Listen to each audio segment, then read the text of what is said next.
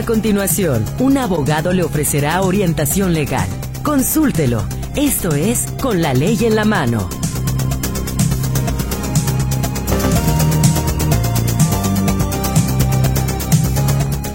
¿Qué tal? ¿Cómo está? Muy buenas tardes. Me da muchísimo gusto darle la bienvenida a una emisión más de Con la ley en la mano, esperando que su fin de semana largo haya sido óptimo para usted, ya sea en descanso o ya sea porque laboró que los resultados positivos lo estén acompañando entonces con lo que realizó precisamente en estos últimos días. Gracias por acompañarnos. Esta tarde le saludamos como siempre con mucho gusto mi compañera Berenice Flores, quien estará contestando sus llamadas telefónicas en las líneas convencionales que usted ya conoce y conoce muy bien. 33 38 13 15 15 y 33 38 13 14 21. A sus órdenes tenemos también el WhatsApp y el Telegram en el 33 22 23 27 38. Le voy a pedir que si usted utiliza uno de estos dos eh, canales, WhatsApp o Telegram, sea tan gentil por favor de revisar que su mensaje esté bien redactado, que se entienda, saber si está usted preguntando, si está usted afirmando. Los puntos y las comas también nos ayudan a entender mucho la intención de lo que usted exactamente nos quiere transmitir y la idea, como le digo, pues es de que se pueda entender perfectamente bien de tal manera que en esa misma medida y como usted se lo merece, tenga una respuesta adecuada, una respuesta asertiva a su inquietud. Mi compañero Gerardo Huerta le saluda en el control de audio. Soy Mercedes Altamirano ante este micrófono y en esta ocasión saludo con mucho gusto y agradecimiento, como siempre, cada vez que está con nosotros, al licenciado Rolando Gutiérrez Whitman, abogado civil, familiar y mercantil y académico de la Universidad de Guadalajara. Maestro, qué gusto verle. ¿Cómo está? Bienvenido. Muy buenas tardes. Mercedes, muy buenas tardes. Qué gusto saludarte ante este micrófono y mandar un saludo muy particular y especial a quien nos escucha a través de su radio. Eh, un placer y un gusto, aquí estamos. Aplicación o en internet, también por ahí estamos, ah, para bueno, que nos escuche es cierto, usted. eh, Tienes mucha razón, Mercedes. Quien nos está oyendo a través de otros medios electrónicos, un fuerte abrazo y un saludo eh, estando aquí en, esta, en este programa tan importante para la sociedad tapatía y jalisciense. Muchas gracias, maestro. Pues bien, el tema que trae a esta mesa de trabajo en esta ocasión el licenciado Rolando Gutiérrez es el de la caducidad y prescripción. ¿De qué estamos hablando exactamente? Caducidad y prescripción. Pero si le parece, maestro, amigos de la audiencia, vamos a hacer una pausa y al regreso de la misma tendremos ya todo el tiempo para correr sobre el tema.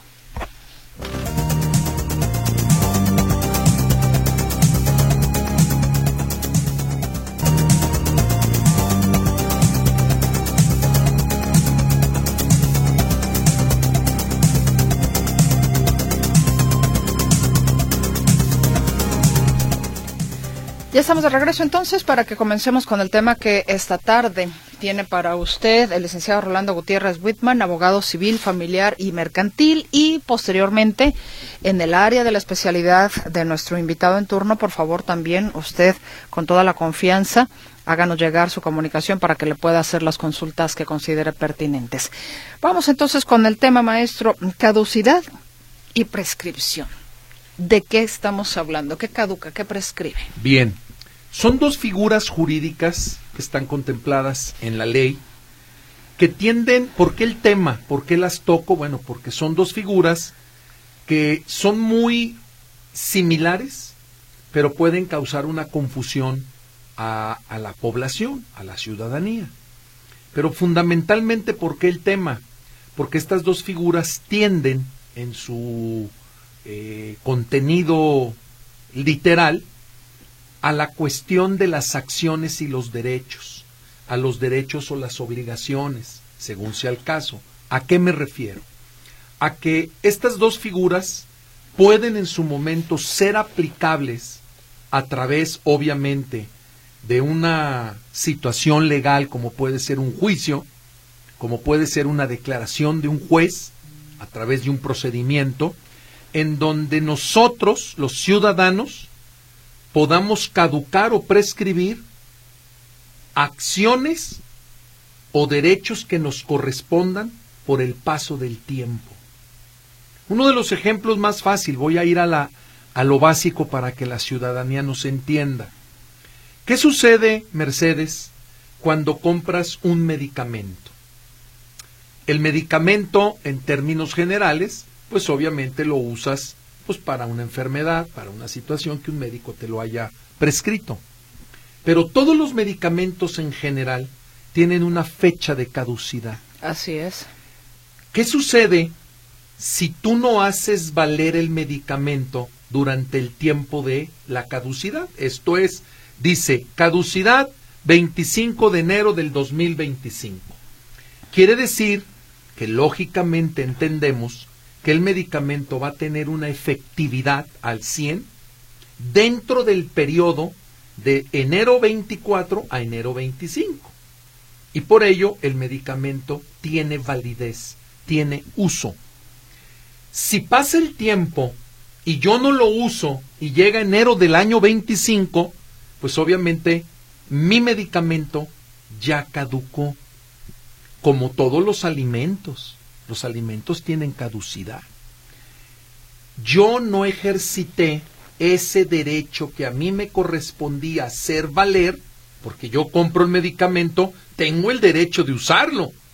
Pero si no lo uso y pasa ese tiempo, automáticamente esa acción o ese derecho queda sin valor. Esto se traduce de la misma manera en cuestiones de carácter jurídico. Un ejemplo muy básico. Si yo pido prestado a Mercedes Altamirano mil pesos y tú y yo acordamos que yo te los pago en un año, ¿sí? Tú, Mercedes Altamirano, no vas a dejar pasar el año, me vas a estar cobrando o vas a tratar de ejercer algún tipo de acción en mi contra para que yo te pague durante el año ese dinero que yo te debo. Pero ¿qué pasa si Mercedes Altamirano, por lo que tú quieras, no le pongamos ahorita eh, adjetivos, no haces el ejercicio de tu derecho dentro de ese periodo? Pues ese, esa acción que tú tienes en contra mía para hacer valer el cobro de esa deuda caduca. Por lo tanto, al llegar al tiempo que tú y yo hayamos establecido, ya no tengo obligación de pagarte. ¿Lo establecimos por escrito o verbal? Normalmente tiene que ser por escrito, claro. ¿Por qué? Porque por escrito no queda nada a duda. Claro. Si es verbal, tengo que demostrar que tú y yo verbalmente lo establecimos. Y eso es un poco más difícil de demostrar. Sí, con papelito. Es difícil. Pongo un ejemplo muy simple, pero para que la ciudadanía no lo entienda. ¿Qué pasa con las hipotecas? ¿Qué pasa con los créditos de habilitación y avío? ¿Qué pasa con los créditos refaccionarios? ¿Qué pasa con un simple crédito que yo pido para comprar X? Un préstamo, tal cual. Todos los préstamos tienen caducidad esto es muy importante. Y puede ser que quien nos está escuchando o nos está viendo en redes me vaya a preguntar la pregunta, ¿y cuánto tiempo tarda? ¿Y cuánto tiempo esto? ¿Y cuánto tiempo el otro? Y quiero ser muy franco, no lo voy a decir por una ética profesional, porque estaría atentando contra los acreedores. ¿Sí me doy a entender, Mercedes? Esto es importante que la gente lo sepa, que con el simple transcurrir del tiempo, nosotros podemos dejar de cumplir una obligación, porque la ley así lo señala. Esto no es de capricho o de criterio, esto es ley.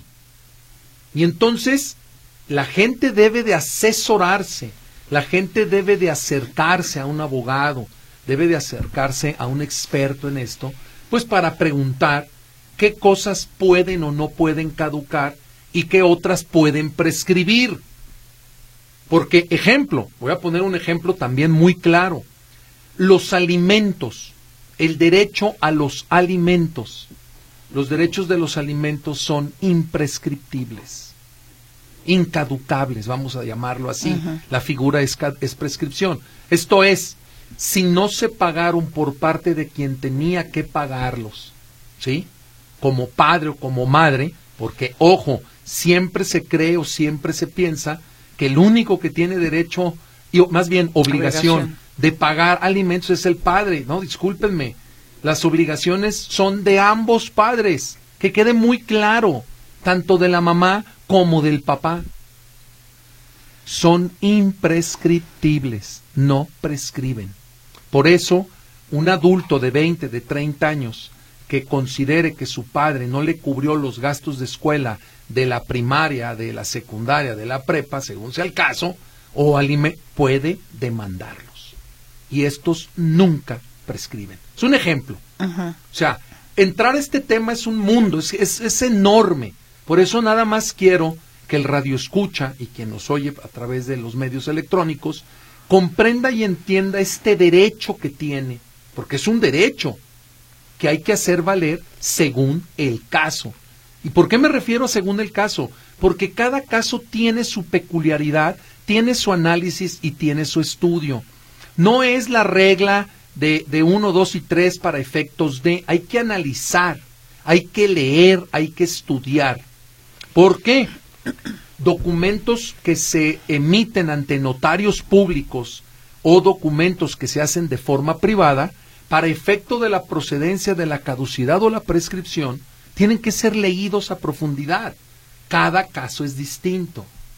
Por ello, habrá quien me quiera preguntar, ¿en cuánto tiempo caduca esto? ¿En cuánto tiempo prescribe aquello? No es así de sencillo, aunque la ley establece y marca claramente parámetros específicos, mi comentario va simple y llanamente a que la gente sepa que hay formas de concluir obligaciones a través de estas dos figuras. O inclusive también en el acuerdo que las dos partes llegan, ¿no? Así Como el es. ejemplo que ponía usted del, del, del dinero, ¿no? Así es, claro, definitivo, porque recordemos que la voluntad de las partes es ley suprema, siempre y cuando no altere o, o vaya en contra de principios de derecho, de preceptos legales. Entonces, claro que lo podemos nosotros eh, establecer claramente. Por eso es importante que a la pregunta tenga que ver un estudio, un análisis para poder dar un comentario correcto y acertado según las características.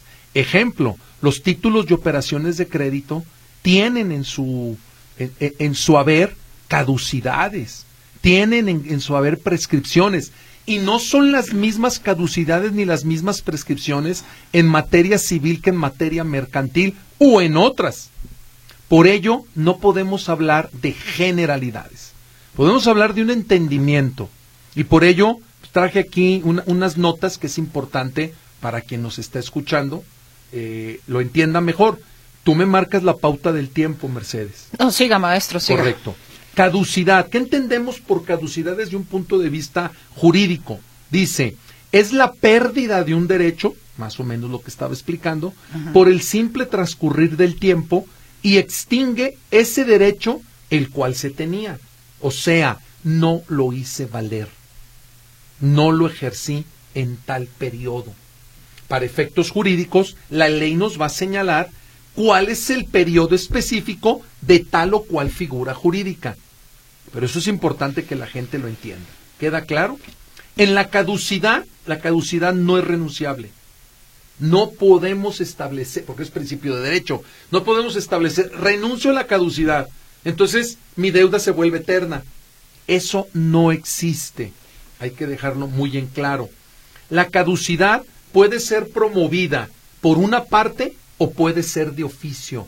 Esto es, que la propia autoridad lo haga valer, sin necesidad de que las partes lo pidan. Eh, eso es lo que le quería preguntar en el ejemplo que ponía de el supuesto préstamo que yo le hago a usted. Yo tengo, usted y yo lo acordamos, eh, que me pagará en enero de 2025, ¿no? Pero si todo ese tiempo yo estoy correteándolo, correteándolo y usted no, o Y sea, no, y no, y no, no. y no. Entonces ahí es donde yo tengo que a través, precisamente, no sé, de juzgado, Oh, Primeramente un abogado. un abogado. Porque necesitas un abogado obligadamente, que lo va a hacer el abogado a través de un tribunal. exacto, a través de un tribunal. Entonces ahí sí, cuando tú metes la demanda, ¿sí? interrumpes la, la- la- el- los términos, porque ya estás ejerciendo tu derecho. Exactamente. Lo estás haciendo valer dentro del periodo, ¿sí? Del cual tú y yo establecimos que yo te pagaba en un año. Es un, insisto, esto es un ejemplo para que se entienda de forma eh, más sencilla. Sí, a lo mejor usted estaba apostando a que se acabara ese tiempo para no pagar. Claro, claro, puede ser. Puede ser, a lo mejor, quién sabe. Porque, porque si la otra persona, que es la interesada del derecho, no lo hace, no, pues. las deudas no pueden ser eternas. Claro. Eso es bien importante. Sí, sí, sí. Sí se capta y, y qué bueno que haces la, la comparativa y el diálogo conmigo, Mercedes, porque esto sucede ante bancos, ante autoridades privadas, ante autoridades públicas, bueno, ante cualquier persona. Justamente eso le quería eh, preguntar, ¿dónde? En, en, dónde entra la caducidad? En todo. En todo. Ejemplo, un ejemplo, voy a, es muy claro, en materia de impuestos. La ley también establece mm. cuáles son los términos de caducidad y prescripción en el pago de impuestos. Y si no te lo cobró Hacienda, peló se acabó. Entonces es importante, eh, este tema es muy importante. ¿Por qué? Porque son figuras de orden público, no quedan al arbitrio de las partes, está en ley y si es ley es público. Entonces cualquiera los puede hacer valer. Esto es importantísimo, ¿correcto? Correcto. eso es caducidad. Y la otra figura es prescripción. La prescripción, muy similar, es cuando por el transcurso del tiempo se producen situaciones de hecho, o sea, tienen que suceder cosas específicas de hecho para que puedan extinguir acciones. Aquí se ocupa que, sucedan, la caducidad es el siempre transcurrir del tiempo y no ejercerlo dentro de tal. En la prescripción tiene que haber cosas que la ley te va a marcar, es muy grande, es muy, es muy enorme eh, hablar casos específicos, pero si tú no cumples esas, eh, esos hechos, esas circunstancias, vamos, esos requisitos, Mercedes, no podrás hacerlo valer. Pero si los cumples, puedes apegarte a la figura de la prescripción. Algo eh, sencillo que puede en ese sentido dejarlo más claro como como qué caso, como qué ejemplo, pues, algo. El caso, el caso más típico, vamos a decirlo así. Ajá, donde entra la prescripción. Que la gente lo conoce muy común. Es, eh, tú recordarás muchas llamadas donde nos han preguntado que si por el hecho de que yo tengo 30 años rentando una casa, me puedo quedar con ella. Ah, sí, ¿Te sí. acuerdas que han hecho mucho esa pregunta? Es correcto. Y mi respuesta ha sido imposible, ¿no? Porque mientras haya de por medio un contrato que me vincule a otra persona con relación a un inmueble, no opera la prescripción. Pero si yo estoy poseyendo un inmueble sin que haya de por medio un contrato o una vinculación jurídica, y yo en ese inmueble me conduzco con ciertas características específicas que la ley señala, yo puedo hacerme propietario de ese inmueble. Esto es bien interesante, muy, muy interesante. ¿Por qué? ¿Cuál es la esencia del legislador? Y es una figura romana. Que los bienes que están en una ciudad o los bienes que están en una comunidad no pueden quedar al abandono, no pueden quedar al olvido. Por eso existen estas figuras. Prescripción es prescribir un derecho a mi favor, pero que tiene que haber de por medio hechos o circunstancias específicas para que eso pueda proceder. Por lo tanto, el ejemplo más sencillo es el que te acabo de mencionar. Si yo estoy poseyendo una casa donde no conozco al dueño, donde nadie llega, donde yo pago el impuesto predial, donde yo pago el agua, donde yo la pinto, la arreglo, le doy mantenimiento y nadie se opone, al paso del tiempo yo puedo ser dueño legítimo de ese inmueble. Perfecto, creo que no puede ser más claro. No puede ser más claro. Maestro, pues si no tienen nada más sobre el tema, podemos ir con las preguntas de nuestra audiencia. Encantado y eso sería lo ideal. Perfecto, vamos entonces con la participación de nuestros radioescuchas. Nos dicen, soy Anabel, pregunta para su invitado Rolando. ¿Una factura de prestación de servicios por cuotas de mantenimiento prescribe en cuánto tiempo y el fundamento? Gracias. Ahí está, la, ahí está lo que acabo de mencionar hace un rato. Yo sabía que, que iban a venir esta serie de preguntas para estar estableciendo términos. Lo vuelvo a decir y lo digo éticamente. Mi profesión y mi ética me impide que lo diga públicamente, aunque es un hecho que todo mundo lo puede encontrar en, el, en los códigos. Pero si yo lo menciono, Mercedes, estoy perjudicando a quien se le debe ese dinero. Ojo. Entonces, ella habla de una factura, una factura. De prestación, de, servicios por cuotas de mantenimiento. A ver, ok. Eh, eh, ese es de régimen de propiedad en condominio. Parece. ¿Sí? Sí. Claro, a ver, es muy claro esto. Claro que en régimen de propiedad en condominio, si no se cobran las cuotas de mantenimiento, eh, normalmente son por mes, al paso del tiempo ya no se pueden cobrar las atrasadas. Las que sigan estando vigentes tienen que pagarse. Pero esta es una pregunta como otras que puede haber, en donde, insisto, por ética profesional, no quisiera responder categóricamente a las preguntas. Buenas tardes a, eh, a todos en la cabina. Eh, Mari, mamá de Patti. Gracias al licenciado Rolando. Maestro, ya lo extrañaba en el programa, lo quiero mucho. Yo les digo a todos los radioescuchas que con el licenciado Rolando, a ojos cerrados, persona buena, honrada, honesta, con calidad humana, más su profesionalismo, Dios lo cuide y acompañe siempre.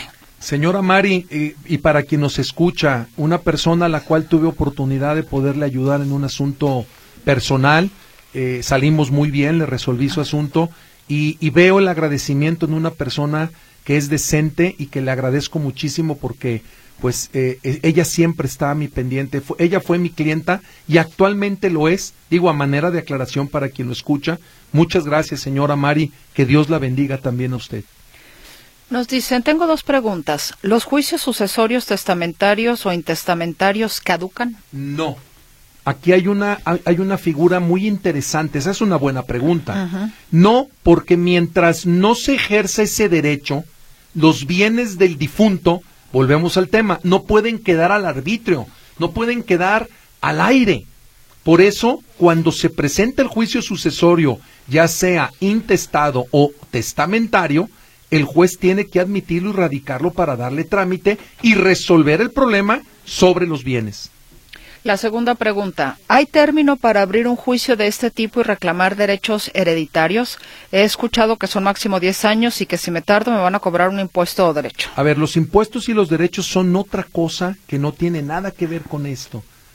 En, en la medida que pase el tiempo y en más tiempo pase, obviamente que Hacienda, tanto federal, estatal como municipal, te va a cobrar impuestos. Eso no te vas a escapar y sí por el tiempo pero el tiempo que transcurra para poder deducir un juicio sucesorio, no, no hay problema.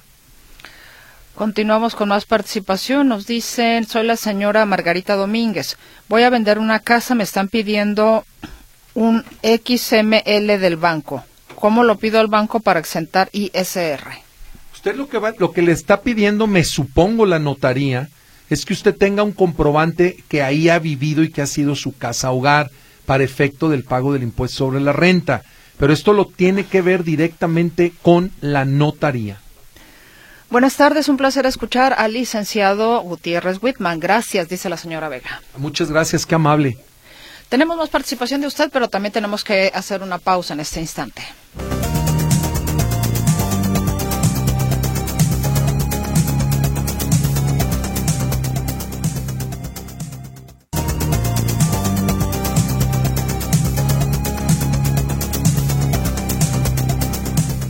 Regresamos, más preguntas de usted para el licenciado Rolando Gutiérrez Whitman. Le recuerdo que él es abogado civil, familiar y mercantil. Ese es el terreno de su experiencia y desde ahí, por supuesto, que puede darle a usted la guía que requiera. Maestro, continúa pues con las preguntas de la audiencia. Nos dicen, buenas tardes, embargué unas fincas por unos pagares vencidos. El propietario me pagó parte de la deuda con las fincas. El juez ordenó que señalara un notario para que me escriture. Ya informé datos del notario. Me dice el juez que ya no es posible me escriture, que están los documentos a mi, a mi disposición. ¿Qué debo hacer, por favor? Estoy inconsolable. Gracias, José Antonio Ramírez. Ah, caray, don José Antonio, eso está rarísimo. Digo, rarísimo de entrada por como me lo plantea. Para yo poderlo asesorar o poderle decir, pues necesitaría que ver el expediente porque se me hace extrañamente el por qué ella ahora le dice que siempre no. Hay que ver, hay que analizar, hay que leer. No podría dar mejor opinión salvo ello. Pregunta, disculpe, una constancia de propietario de terreno ejidal. Si puedo acudir al notario público para que le dé fe y certificación para efectos jurídicos. Motivo, una persona se presentó y señala que es propietaria del terreno sin acreditar ningún documento. Ah, esa es la primera pregunta. Eso se lo tiene que dar el comisariado ejidal, porque es propiedad ejidal precisamente, no es propiedad privada. Por lo tanto, tiene que hacerlo ante el comisariado ejidal. Dice, además otra pregunta, si la Casa Ejidal tiene facultades de emitir un documento donde señala quién es propietario único y definitivo. Mi problema es que esta persona tiró muro perimetral y nos robó la puerta de ingreso. Estamos en un estado de indefensión ya que Casa Ejidal no ayuda en nada y la Procuraduría Ejidal de Jalisco no ayuda en nada a este asunto. Agradezco su atención, Joel Casas. Bueno, tendría que ir a, eh, usted ya lo está contestando, tendría que ir a la Procuraduría Agraria. Pero si la Procuraduría Agraria no le responde o no le da solución, entonces va a tener que demandar ante un tribunal agrario. Anónima dice, escuchando al abogado, ¿eso de caducidad también entra en una incapacidad? Yo tengo una incapacidad a partir del 1 de febrero 2024 por siete días, pero en mi trabajo desde el viernes que me presenté a entregar el documento me mandaron a mis actividades. Hoy en este día pasó lo mismo, me dicen que pierdo mis derechos en el trabajo si me retiro. A tomar mis derechos. Gracias, este es mi documento. Bueno, aquí nos manda un, un certificado de incapacidad. Correcto. Bueno, esto es materia laboral, no es mi área. Conozco y sé que en materia laboral también existe la caducidad y la prescripción, pero no me atrevería a especificar sobre la pregunta que se me realiza, porque no conozco y desconozco completo el tema que usted me pregunta a efecto de aplicar caducidad en ese tema. Buenas tardes, qué interesante su programa. Justo mi hermana firmó un compromiso ante un licenciado en el 2020. Me lleva engañada con notario diciendo que me pagaría y nunca me ha pagado. Fue de casa de herencia, ella ya vive allí. ¿Qué procede? No, bueno, pues hay que ver qué documento firmó porque ese sí lo puede hacer valer. Está dentro de términos. Es, eh, ahí yo le recomendaría que inmediatamente busque un abogado porque ahí hay que demandar precisamente como lo poníamos en el ejemplo Mercedes y yo, tiene que ejercer su derecho para que lo haga valer. Buenas tardes a toda la red de Radio Metrópoli. Mi nombre es Gustavo Plasencia. Respecto a los temas de prescripción y caducidad, ¿las multas, multas y pagos de refrendo de los vehículos prescriben a los cinco años? Hay prescripción y hay caducidad también, efectivamente, en multas también de fotoinfracción, etcétera, etcétera, etcétera. Materia administrativa muy específica y muy particular. Buenas tardes, saludos para ustedes y una inquietud para el abogado. En un contrato de arrendamiento se dejó un depósito por diez mil pesos y va a vencer dicho contrato en mayo próximo. El inquilino desea renovar la vigencia por otros doce meses. La duda es si hay que devolver el monto del depósito al inquilino o se debe de quedar como nueva garantía para cubrir el siguiente contrato. Muchas gracias. Se queda como garantía y se actualiza conforme al valor de la renta. Si usted aumenta la renta a doce mil, vamos a poner un ejemplo, usted le va a cobrar 12 del mes más 2 del depósito y se actualiza el depósito, no tiene que devolver eh, la cantidad de los 10 mil que ya le depositaron. Licenciado, una pregunta respecto a qué porcentaje del sueldo del padre le corresponde a cada hijo por manutención. Son dos hijos de mamá diferente. El papá gana 10 mil pesos al mes.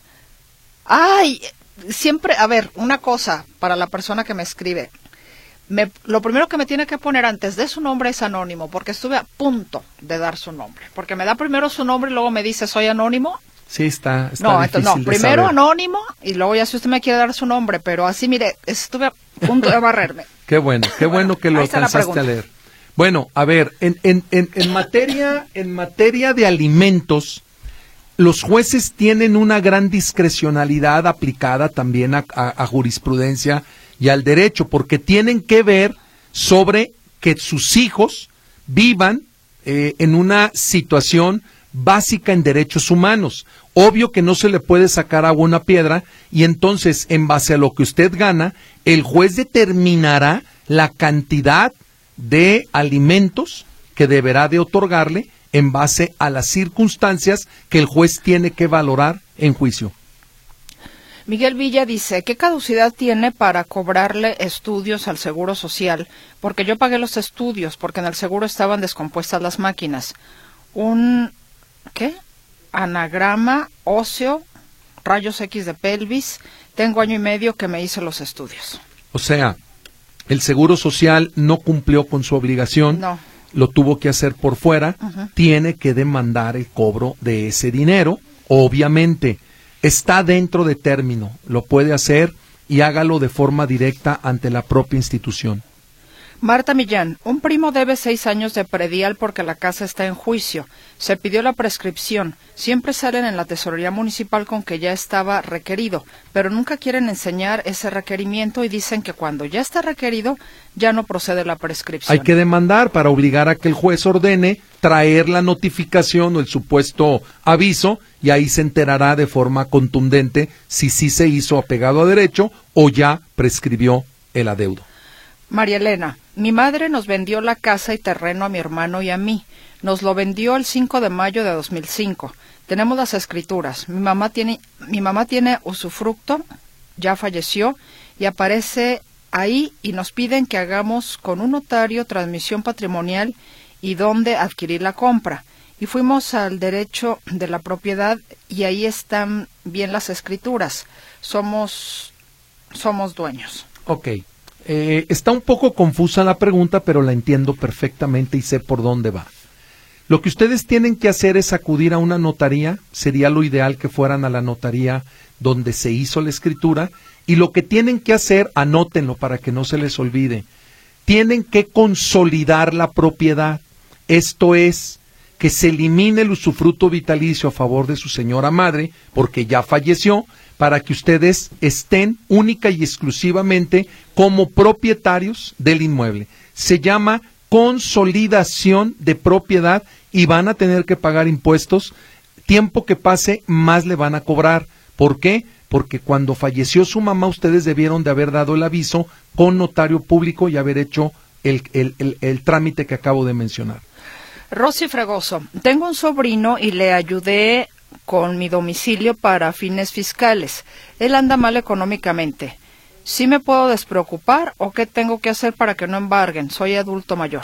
Bueno, usted, usted, usted otorgó su anuencia y su voluntad a, un, a prestar un domicilio. Mientras usted tenga la forma de demostrar que todo lo que está en esa casa es suyo, no le pueden tocar absolutamente nada. Si tenga a la mano todas las facturas de sus cosas. Claro, ya lo platicamos en programas anteriores.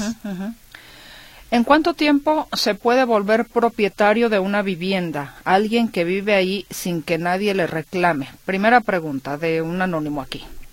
¿Qué hubo? ¿Qué te dije, Mercedes? Y con todo respeto. Justamente. Es que ese es el tema. Se lo vuelvo a repetir y lo vuelvo a insistir. Éticamente, por ética, no porque no lo sepa o porque lo correcto es que usted busque y se asesore de un abogado para efectos de. Y aparte, hay que revisar si todos los requisitos que establece la ley se reúnen para que prospere esa figura. La segunda, ¿y si un arrendatario podría generar el derecho de volverse propietario al paso de cierto tiempo? Jamás y nunca. A ver, eh, hace 18, años vengo pagando mi predial por 193 metros de acuerdo a mis escrituras, pero de esos 193 me quedé con 186, pues el ayuntamiento cedió a mi conchudo vecino. La diferencia, pues, con esta acción, la superficie de mi vecino pasa de 262 a 274, cuando siempre pagó él sus 262. Eh, la pregunta es, ¿debo ir a la Contraloría o Fiscalía Anticorrupción? Gracias. Saludos de José Reynoso. Bueno, no sé por qué a la Fiscalía Anticorrupción o no sé, digo, aquí más bien es un trámite de aclaración, en donde usted aclare cuántos metros tiene y cuántos metros tiene su vecino y que pague lo que le corresponde, pero esto lo va a tener que hacer a través también de un procedimiento judicial. Buenas tardes, saludos para el maestro Rolando. No Gracias. Les, no les quito tiempo para darle chance de que saluden al maestro, señor Armando Torres. Muchas gracias, qué amable. Agradezco este tipo de programas, son 100% favorables. Una fosa es una propiedad o inmueble. Existe una propiedad en un panteón, pagando el predial desde el año 2004. El titular fue un tío, hermano de mi padre, y desde mi abuela, padres y el titular están sepultados en la fosa en mención. ¿Cómo puedo ponerla a mi nombre? Fernando Barbosa Ramírez. Son propiedades que tienen un sistema de concesión a 99 años. No son permanentes ni eternas como pudiera ser una propiedad privada. Esto porque el municipio es el dueño o el titular de los panteones. Figuras como la concesión para que usted pueda eh, usufructuar, vamos a decirlo, el uso de esa, de esa parte de tierra, usted tiene derecho o obligación de pagar, obviamente, prediales, mantenimiento, etcétera. Pero no es propietario eterno, no lo necesita el permiso del municipio y de, y de panteones para poder transmitir eh, esa propiedad. Lo saluda su amigo Adrián. Soy dueño de un terreno con registro público de la propiedad. Si yo presto de palabra una fracción de un terreno para que vendan carnitas, jugos, etcétera, y cada ocho días yo voy a hacer acto de presencia y a limpiar el terreno, pregunta, ¿las personas a las que les presto dicha fracción pueden quedarse con el terreno? Si no hay de por medio un contrato, es probable que sí. Laura Pérez, felicito por el programa. Gracias. Quiero saber si vence la cláusula que se pone en una propiedad para heredársela a los hijos. ¿Se pone en la escritura? No, no, no, no. Habla de la, de la cláusula de beneficiario, yo creo. Eh, no, no, Me no imagino cuando se hace una escritura, el juez ahora en una figura jurídica para emitir, para evitar en un futuro un posible testamento, se pone la cláusula de beneficiario. Usted la pone y, y ya no necesita testar, si es lo único que tiene. Esta no caduca ni prescribe hasta en tanto fallezca la persona. La segunda pregunta de Laura, los papeles de pagos de impuestos, el notario me los tiene que dar en original o copia, porque él me está dando copia. No, bueno, eh, que se los certifique en un momento dado, pero al final quien paga los impuestos es, usted los paga como titular de, de la obligación, pero es a través del notario quien hace el traslativo de, de pago. Tenemos la última pausa y regresamos con más preguntas de usted para el licenciado Rolando Gutiérrez.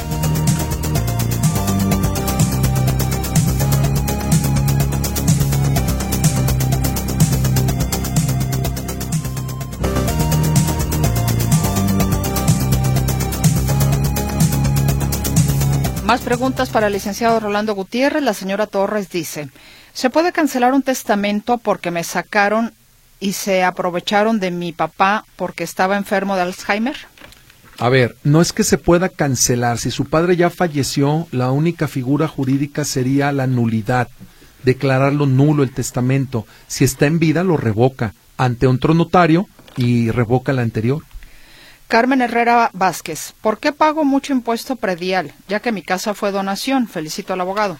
Porque el impuesto predial no tiene nada que ver cómo lo adquirió, sino con los metros y la evaluación que se tenga por parte de catastro. Mi papá nos heredó un terreno, somos cuatro. Lo queremos vender en cinco millones y está registrado catastral, catastral en ocho. ¿Qué impuestos tengo que pagar? ¿Sobre qué monto? ¿Sobre los cinco o los ocho? No, es que tiene, a ver, ahí va un consejo. Esto, yo le aconsejaría con todo respeto que haga una revaluación del inmueble, porque si físicamente vale cinco y se está evaluado en ocho en el catastro, pues imagínese nomás, es algo ilógico, ilógico. Ahí tendría que hacer un trámite ante catastro municipal para eh, revaluar el inmueble y bajarle de valor y pague menos impuestos como debe de ser. Se vuelve a comunicar con nosotros el señor José Antonio Ramírez que le comentaba a usted lo de las fincas. Sí. Que ya no pudo, pues, o que le dijeron el notario que ya no los, los podían escriturar. Sí. Dice, el juicio fue en 2001. Me fui a Estados Unidos y no podía regresar. Es un licenciado quien fue al juzgado y eso dice el juez. Bueno, ya, por la fecha que usted me está dando, señor, estamos hablando de 10 años. Y efectivamente las sentencias para hacerse valer tienen que, precisamente hablando de la caducidad, tienen 10 años de vigencia. No es más, maestro, si el juicio fue en 2001. Por eso, o sea, ya pasaron 10 años, a eso es lo que me quiero ah, referir. Perdón. Ah, okay, no, sí, más de 10 años, más claro. de 10 años, sí, sí, ya sí. están los, los 10 ya están incluidos. Eso va a ser, ahorita ya no lo aclara. Ajá. Entonces, si es así, De verdad, si es pasión, que se le borre. Buena tarde, soy la señora López. Una duda. En mi acta de nacimiento tengo mi segundo nombre mal escrito. La primera, la primera letra mal y le falta la última del mismo. Ejemplo, en vez de Elizabeth pusieron Elizabeth y le quitaron la H al final. Con I latina y sin H al final. Creo que lo pueda arreglar sin hacer juicio. Sí, tiene que ir al registro civil central, ahí por la avenida Alcalde enfrente del CODE, al jurídico y ahí eh, le van a decir qué es lo que se va a hacer, porque este tipo de errores pueden ser eh, susceptibles de arreglo de forma administrativa. Rubén Torres, yo hice unas escrituras de una casa que compré, pero no puse ningún beneficiario y quiero ponerlo. ¿Se pueden esas escrituras o tengo que hacer las nuevas? No, ya no, no va a ser otras nuevas porque le va a salir carísimo. Haga un testamento y quítese de problemas. Daniel García, teléfono del licenciado, por favor, y lo felicito. Muchas gracias. Eh, con todo gusto se los, se los dejo a, a, quien le pueda interesar y los pueda apoyar. Es el 33 36 29 37 30 y el mismísimo teléfono con terminación 37. Son dos líneas a sus órdenes. Vivo en departamento. Una vecina tiene más de 10 años con un auto chocado en su lugar. Le pedimos que lo venda o lo saque, ya que lo usan como basurero y hasta animales muertos hay. No quiere. ¿Podemos hacer algo? Además, muy agresiva nos ha amenazado. No hay reglamento de condominios. No, sí hay reglamento de condominio y seguro estoy que es un condominio. Lo que pasa es que no lo conocen, pero claro que pueden hacerlo. Pueden sacar ese vehículo de ese lugar siempre y cuando haya una asamblea, haya un acuerdo y revisar, obviamente, el reglamento. ¿Me puede ayudar? Soy Alejandro. Mi problema es que a partir de una operación de espalda que me realizó el IMSS, se me autorizó una pensión parcial permanente por dos años por el 30% de mi salario. Y a partir de este veredicto, la empresa quiere que renuncie y me dará proporcionales de una antigüedad de 10 años. Y el sindicato me dice que a raíz de los convenios tengo que renunciar y que se me dé lo que me toca. ¿Es justo? Claro que no aquí le aconsejo que sí, sí nos busque porque este tema es muy interesante o bien también puede buscar a la licenciada Claudia del Rocío Álvarez. Álvarez, Claudia Álvarez, mi amiga Claudia Álvarez. Ella es experta en esta área. Buenas tardes, soy Carlos. Compré una propiedad de Gidal. El antiguo dueño tenía una persona cuidando. La persona que cuida no se quiere salir, pues quiere que el antiguo dueño le pague 13 años que estuvo ahí. Al que le al que le compré ya se deslindó y me dejó a mí que yo lo saque, ¿qué procedería? Pues Solo tenían el antiguo dueño un papel firmado en blanco por la persona que cuidaba la propiedad. Bien, si usted compró algo, compra con todo, con deudas y con, y con beneficios. Si usted eh, escarba y sale un lingote de oro, no creo que se lo vaya a compartir al, al anterior dueño. Entonces, aquí es muy sencillo. Usted asume la responsabilidad de la compra. En el todo va incluido. Mi esposo requería prótesis de ambas rodillas, se acudió a citas, no le daban seguimiento y tuvimos que conseguir para poder pagar la cirugía de manera particular. ¿Qué se requiere para demandar al IMSS? Que acuda con un abogado, lo invito a que me busque. Ese tipo de asuntos los trabajamos en nuestro despacho. Eh, demandas, quejas contra el Instituto Mexicano del Seguro Social por una falta de atención a los derechohabientes. Anónimo, por favor, ¿a los cuántos años prescribe la deuda del predial? Insisto, ya lo habíamos comentado, no decir términos por cuestiones éticas, que no debe de ser. Eh, el predial tiene su, su, su, tiempo específico si en caso de que la autoridad no se lo reclame. Eh, eh, ¿Podría repetir el nombre del abogado? Sí, Rolando Gutiérrez Whitman. Licenciado, me informa su domicilio, requiero me aconseje que requiero me aconseje, me embargaron bienes de mi propiedad, es mercancía. El que embarcó, el que embargó no se le localiza, ya hay sentencia. El juez sexto dijo que es violación, depósito. La fiscalía dice que es el juzgado quien debe exigir el juicio. Es de 2022 la sentencia. ¿Se puede hacer algo? Gracias, Juan Carlos Magaña. Juan Carlos Magaña, márcame por favor primero al mi teléfono para platicar y analizar y con todo gusto vemos eh, cómo valoramos tu caso. Tengo un terreno prestado, está a mi nombre las escrituras, yo pago los impuestos. ¿Hay peligro de que la persona que tengo ahí me pueda quitar el terreno? Si hay un contrato de por medio, no. Eh, y añade, ya que me dicen algunas personas que me ponga abusado con lo del usu, usucaprio, no Sí, sé, bueno, usucapión, es- o algo así. Así es, es, es la figura jurídica romana, usucapion. Everardo de León Castillo. Correcto, búsqueme, con todo gusto lo puedo asesorar. Señora Mari, ya tengo mi juicio sucesorio. Sin embargo, para recuperar el finiquito de la empresa de mi hijo, no me lo quieren dar en conciliación de arbitraje. Me dicen que no pueden hacer nada porque ese trámite no prescribe. Que le dan oportunidad a las que sí prescriben. ¿Qué puedo hacer para que conciliación de arbitraje entregue a la empresa mi solicitud? Es materia laboral, me declaro que no de- que desconozco ese tema, tendría que buscar un abogado laborista. Licenciado, mi hermana hereda su casa a una hermana, heredera universal. Otra hermana que vive con ella puede reclamar la casa. Esa hermana se aprovecha de vivir en esa casa sin pagar nada. ¿Puede pelear esa casa aunque no esté en el testamento? La que es heredera legítima en el testamento es la que tiene el derecho sobre la finca. La que no lo está, en su momento va a ser desahuciada, esto es, la sacan de la casa y tiene que pagar rentas eh, utilizables. Saludos al maestro Rolando. Mi mamá sacó una casa por medio de Infonavit. Si yo soy el beneficiario, soy el dueño, puedo vender. Mi mamá ya falleció. ¿En dónde puedo encontrar las escrituras? Tiene que ir, eh, una, buscar un abogado a que lo asesore o vaya directamente al Infonavit para efectos de, con el acta de defunción de su madre, para efectos de trámite. Anónimo, cuando hay una propiedad en copropiedad para poder vender se necesita estar todos los propietarios. ¿Y qué pasa si uno de ellos ya falleció? ¿Puede presentarse su esposa si está como heredera? se hace un juicio de división de cosa común, se hace ante un tribunal y eh, se puede vender la finca. Pero veo que tiene algunos asegúnes eh, su tema. Valdría la pena estudiarlo y analizarlo con mucho gusto. Hice un nuevo testamento y en la nueva notaría donde lo hice me pidieron el original del testamento anterior y se lo quedaron. ¿Es correcto? Pregunta Isaura González. Hay notarios que lo hacen porque ese, no- ese, ese testamento deja de tener efecto, se revoca y el que es vigente es el nuevo que le va a entregar el, el notario. José González, de la persona que dice que su nombre está mal, que saque la fe de bautismo. Si, es, si está bien ahí, se lo arreglan en el registro. A mí me lo arreglaron así sin necesidad de juicio. Así lo dije, así lo mencioné. Nuevamente les escribo, mi terreno tiene un valor catastral de 500 mil pesos. Actualmente está subiendo de valor por las vías de conexión que hay a su alrededor.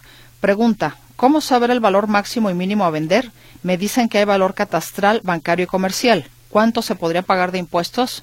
Bueno, aquí hay que hacer un avalúo a través de un perito experto en materia para efecto de que le establezca el valor real de su inmueble y cuánto va a pagar de impuestos, eso lo, esa partida se lo hace un notario público. Tengo una casa de Infonavit. Estaba deshabitada y unas personas se metieron. ¿Qué debo de hacer para que se salgan? Carmen Rodríguez. Promover un juicio para desahucio. Eh, a ver, se comunica otra vez Everardo de León Castillo. Dice que tengo un terreno prestado, está mi nombre, las escrituras, yo pago los impuestos. ¿Hay peligro de que la persona que tengo ahí me pueda quitar el terreno? Sí, se lo dije muy claro, Ah. siempre y cuando no haya un contrato de por medio. Dice, no hay contrato, solo es de palabra. Ah, pues ya está. Eso- Más que claro. Peor cosa. Peor cosa. ¿Me puedes compartir el teléfono del abogado, por favor? Soy Francisco Carrillo, ocupo una consulta. Lo mismo nos pide Silvia Carlos Guzmán. Anótenlo, por favor. 33, 36, 29, 37, 30 y el mismo teléfono con terminación 37. 33, 36, 29, 37, 30 y terminación 37.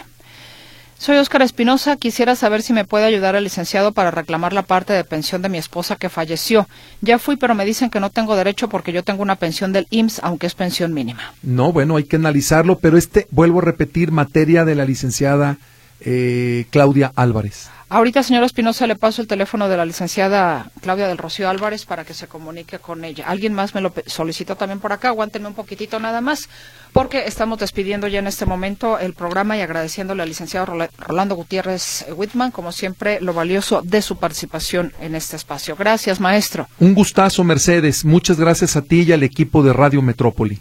Gracias efectivamente a usted por el favor de su escucha. Hasta la próxima emisión de Con la Ley en la Mano.